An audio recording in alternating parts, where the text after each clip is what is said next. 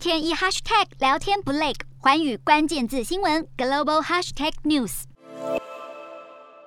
抖音母公司字节跳动受到中国政府对大型科技企业的监管影响，去年的营收仅增加了百分之七十，相较于前一年营收增幅超过百分之百，成长明显放缓。在中国当局的反垄断整治之下，字节跳动目前已经解散旗下强大的战略投资部门，另外创建了六个横跨游戏与企业软件的新单位，将员工分散重组。根据应用程式追踪以及行销顾问公司的数据，去年全球用户在抖音与 TikTok 平台上总共花费了超过二十三亿美元。庞大的曝光商机让字节跳动在中国去年的网络广告市场中占据了第二名的位置，仅位在电商巨头阿里巴巴之后。中国当局推出了一系列强化监管科技企业的新规，影响的自然不止字节跳动。腾讯和阿里巴巴这样的网络科技指标，营收成长也都出现放缓。其中，腾讯在去年第三季的营收成长更是创下了二零零四年上市以来的最低数字。针对这场政府起头的大规模企业变相打压，字节跳动目前表示不愿做出回应。Hello，大家好，我是寰宇新闻记者刘倩文。国际上多的是你我不知道的事，轻松利用碎片化时间吸收最新国际动态，立刻点选你关注的新闻议题关键字，只要一百八十秒，带你关注亚洲，放眼全球。